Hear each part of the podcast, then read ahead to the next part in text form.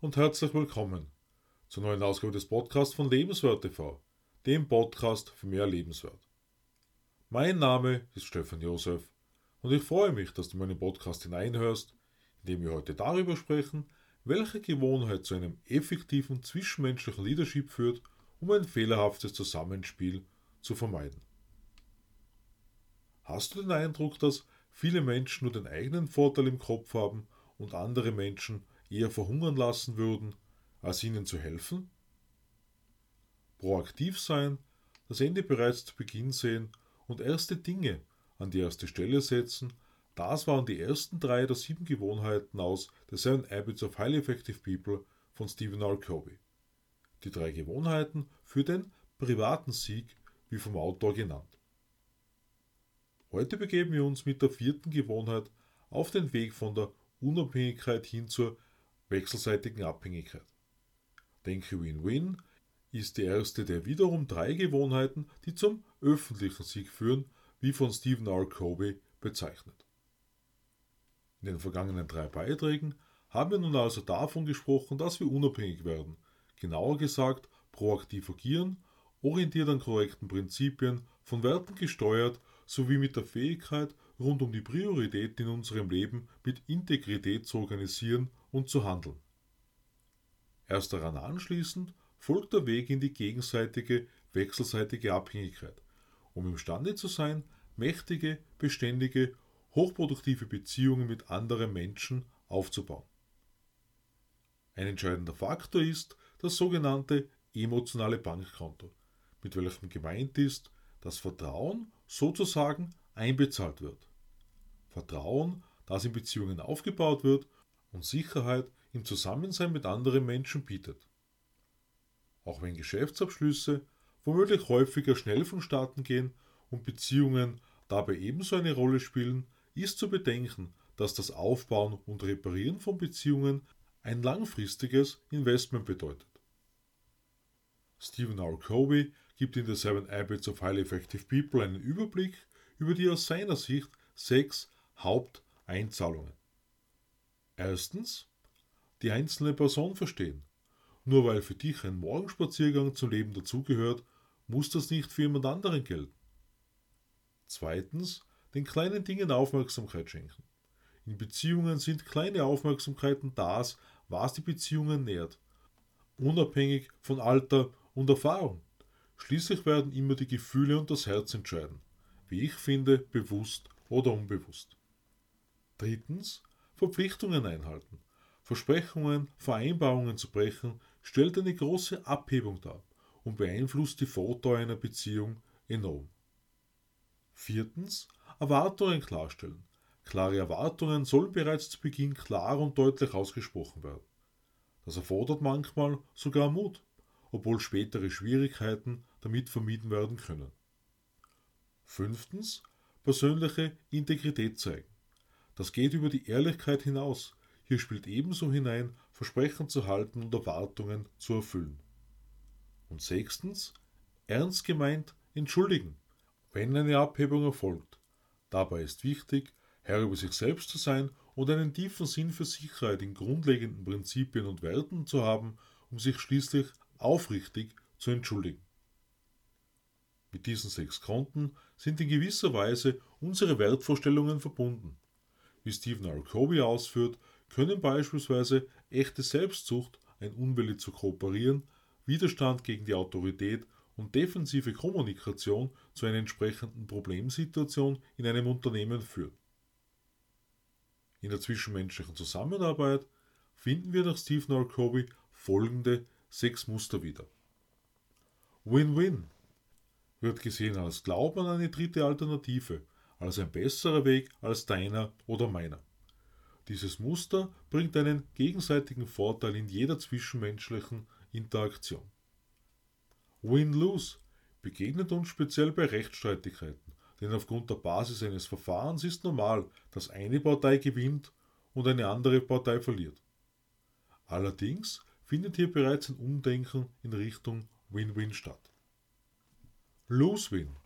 Selbst immer zu verlieren hat einen weitreichenden Einfluss auf das eigene Selbstwertgefühl und letzten Endes generell auf das Beziehungsleben. Der Grund hierfür liegt etwa verbogen in der Intention, immer zu gefallen und dienen zu müssen. Lose-lose.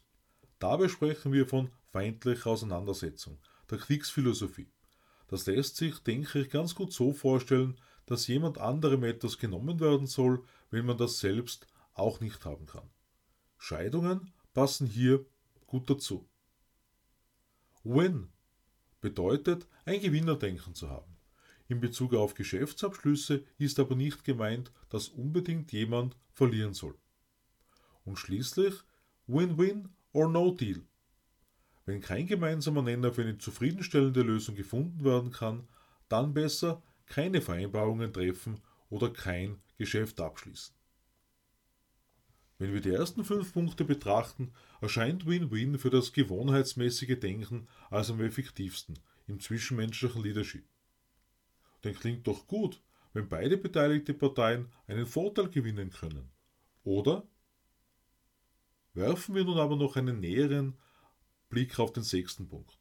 Dann erkennen wir einerseits darin zwar vielleicht die Schwierigkeit in mancher Situation einen großen und schweren Schritt zu machen, andererseits kann jedoch die bessere Alternative sein, keine Vereinbarung zu treffen. Meinem Verständnis nach spielt hier jedenfalls die Bereitschaft beider Seiten hinein, eventuell einander entgegenzukommen, mit einem Vorausdenken an die Zukunft. Den Ruf zu haben, bei Verhandlungen beispielsweise fair zu sein, nicht allen sozusagen die Hose ausziehen zu wollen, kann doch positiv vorauseilen, oder? Wie Stephen R. Covey in Bezug auf familiäre Beziehungen meint, bringt der sechste Punkt eine enorme emotionale Freiheit mit sich. Wobei zum Beispiel in der eigenen Familie No Deal nicht realisierbar ist, wenn wir an die Kinder denken. Allerdings kann mit der Einstellung Win-Win or No Deal in vielen Fällen in die Verhandlung gegangen werden. Und die Freiheit mit dieser Einstellung ist unglaublich. Des Weiteren beschreibt der Autor die fünf nachstehenden Dimensionen für das Win-Win. Erstens Charakter als Basis für Win-Win, worin drei Kernthemen enthalten sind. Integrität legt den Grundstein für den Charakter und, wie schon besprochen, zählen hierzu unter anderem der Wert, den wir uns selbst geben, wie wir Tag für Tag handeln und der unabhängige Wille. Reife, womit gemeint ist, eine Balance zwischen Mut und Bedenken zu finden, um das goldene Ei zu finden und ebenso langfristig zu denken. Dazu gehört hier genauso eine Balance bei den eigenen Gefühlen und Überzeugungen zu finden. Und Fülle, das Gedankengut zu bekommen, das genug für alle Menschen da ist. Zusammengefasst ist der Kern zu erkennen, dass unbegrenzte Möglichkeiten für einen positiven, interaktiven Wachstum und Entwicklung sowie Erschaffung von sogenannten dritten Alternativen besteht. Öffentlicher Sieg bedeutet genau genommen, effektiv zusammenzuarbeiten für einen gemeinsamen Erfolg aller Beteiligten. Damit erleben wir gleichzeitig den privaten Sieg mit Freude, Zufriedenheit und Erfüllung.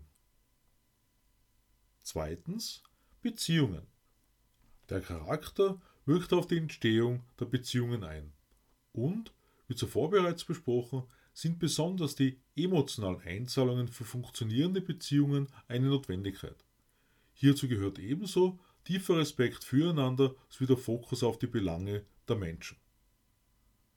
Drittens Vereinbarungen fließen aus den Beziehungen heraus. Also wenn einmal eine Beziehung aufgebaut ist, dann werden zum Beispiel Leistungs- oder Partnerschaftsvereinbarungen getroffen. Diese beinhalten gewünschte Ergebnisse, Identifikation, was wann zu tun ist. Richtlinien, innerhalb welcher Rahmenbedingungen die Ergebnisse erreicht werden sollen. Ressourcen, Personal, finanzielle Mittel, technische Ausstattung und organisatorische Struktur für die Umsetzung. Verantwortlichkeit, Festsetzung der Leistungsstandards und der Zeit der Evaluierung. Sowie Konsequenzen. Es soll genau festgelegt werden, was als Folge der Evaluierung passieren soll sowohl bei positivem als auch bei negativem, natürlichem als auch logischem Ausgang. Ergänzend an dieser Stelle angeführt zwei Trainingsprogramme. Win-Win Management Training. Das arbeitet mit Methoden anstelle von Ergebnissen und wird vom Lernenden gesteuert. Und Win-Win Leistungsvereinbarungen richten den Fokus auf die Ergebnisse, das Freisetzen des enormen menschlichen Potenzials und das Schaffen von stärkerer Synergie. Und nun viertens Systeme. Die Art des Unternehmens bzw. der Organisation wird darüber bestimmen, welche Systeme die geeignetsten sind, um Ziele schließlich zu erreichen. Auch wenn Auszeichnungen für manche Menschen überhaupt keine Bedeutung haben, so hat sich bei einer Studie herausgestellt, dass gerade dadurch die Anzahl der goldenen Eier merklich angestiegen ist. Und abschließend fünftens Prozesse. Ein vierstufiger Prozess könnte ausschauen wie der Nachstände.